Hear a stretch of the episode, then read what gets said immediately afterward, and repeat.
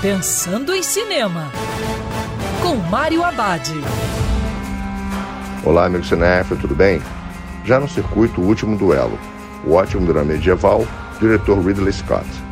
Baseado em eventos reais, o filme apresenta o último duelo sancionado pela França entre Jean de Carrouge e Jacques Legris, dois amigos que se tornaram inimigos.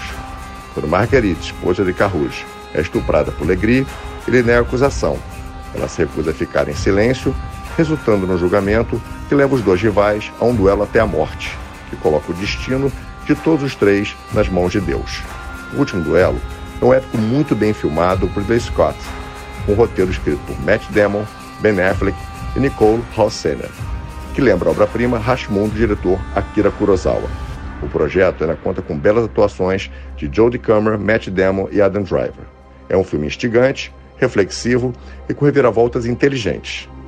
E lembrando, os protocolos de segurança, que é sempre melhor ver cinema dentro do cinema. Quer ouvir essa coluna novamente? É só procurar nas plataformas de streaming de áudio.